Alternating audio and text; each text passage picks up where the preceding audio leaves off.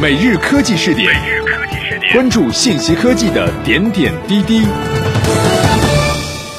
一直跳票的锤子手机终于犹抱琵琶半遮面。罗永浩最近在微博上称，锤子手机将在五月二十日发布，并公布了发布会门票价格。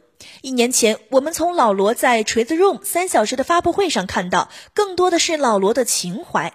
发布会似乎成了一场老罗自己的单口相声表演。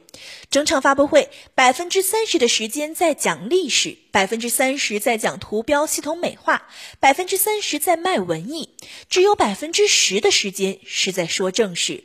可以预见的是，这次锤子手机的发布会也只会是这种风格，而缺少实质内容的展示。老罗最后成了智能手机里的演员，锤子手机被老罗吹上了天，这气势是要力压苹果、三星，秒杀国产手机的节奏。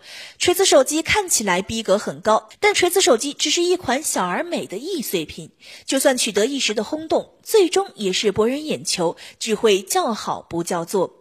不得不承认，老罗是个极其善于营销的人，努力把自己塑造成工匠。其实他自己不是很像工匠，更像一个玩营销的人。在与网友互动时，还不忘时时吹嘘锤子手机多么牛逼。老罗所宣扬的工匠精神的情怀，得到了一些路人的掌声。因为中国人是非常缺乏工匠精神的，老罗给了他们一个故事的期待。最后就看老罗怎么把这个故事讲完。老罗内心认为，乔布斯成功在于营销、漂亮的 UI、品牌等因素。这些因素面对中国市场的现实非常骨感。老罗陷入了乔布斯原教主义。我们承认，老罗的确有其过人之处。他的跨界很牛，倒卖车皮，当英语老师，办牛博网，拍电影，办培训机构，做手机等等各种折腾，什么事情都能干得有模有样。可是每一件事情他都只做到八成。牛博网理念很好，但也不是很牛的博客网站。拍电影，最后拍出来的东西也比较平庸。培训机构，当时说要上市，要超越新东方，现在这个培训机构的生存之地。半死不活了吗？现在的 Trade ROM 是老罗的一贯风格，各种牛逼，各种改变世界。但是按照之前所有事情的一贯规律来看，最后出来的仍然是一个普通的产品。Trade ROM 非常简约，简简单单的十二个图标，追求的是极简风格，给人一种小清新的感觉。的确，Trade ROM 在一些细节上也比较注重用户体验，也比较人性化。但是，Trade ROM 面临的更多的问题是，无论是在审美上还是日常使用上，Trade ROM 都无法满足消费者的需求。首先是定制化不足，桌面不能换壁纸。说到根本，其实就是没有壁纸，直接九个格子堆得满满的，这就降低了所谓的个性化，而且容易造成视觉疲劳。从桌面上获取的信息很少。按照现在智能手机的应用情况，大多数用户会在桌面上添加不少的小部件，最常见的有时钟、天气、便签等。看天气、便签等，在锤子手机操作需要两步以上的操作，这就直接证明了 Trade ROM 相比于其他系统而言，只是噱头炒作的还 OK，真正在 UI 和体验上远远不及于其他手机厂商。最致命的是，Trade ROM 在各个版本都存在各种 bug，从技术角度而言，这都是有情可原的。但是锤子的各种小 bug 不断的出现。根本做不到及时的解决与更新。在关于系统优化的问题上，Trade ROM 也没有解决智能手机所出现的问题，太耗电、内存占用太大，都是 Trade ROM 的硬伤。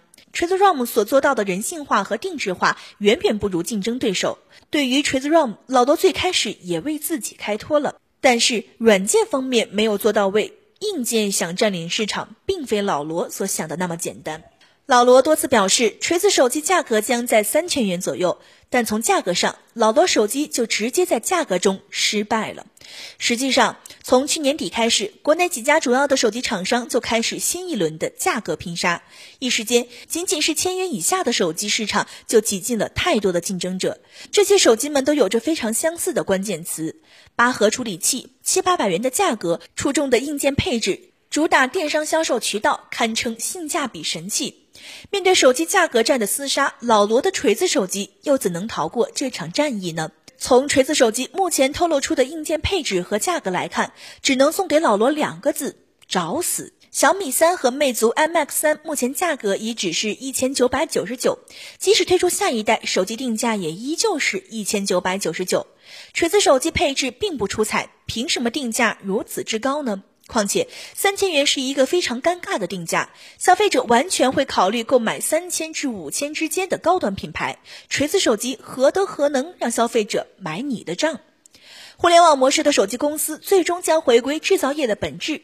制造业的本质不仅仅是硬件的组合，只有通过规模制造和良好的供应链管理来控制成本，才能在激烈竞争的市场环境中立足并生存下去。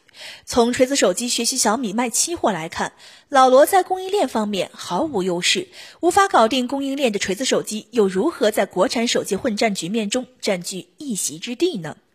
无论是锤子手机还是锤子 ROM，在创新上都是非常不足的。锤子手机从目前透露出的配置来看，并不惊艳，外形据说与金立一期类似，而锤子 ROM 在系统全局上并没有太大的亮点。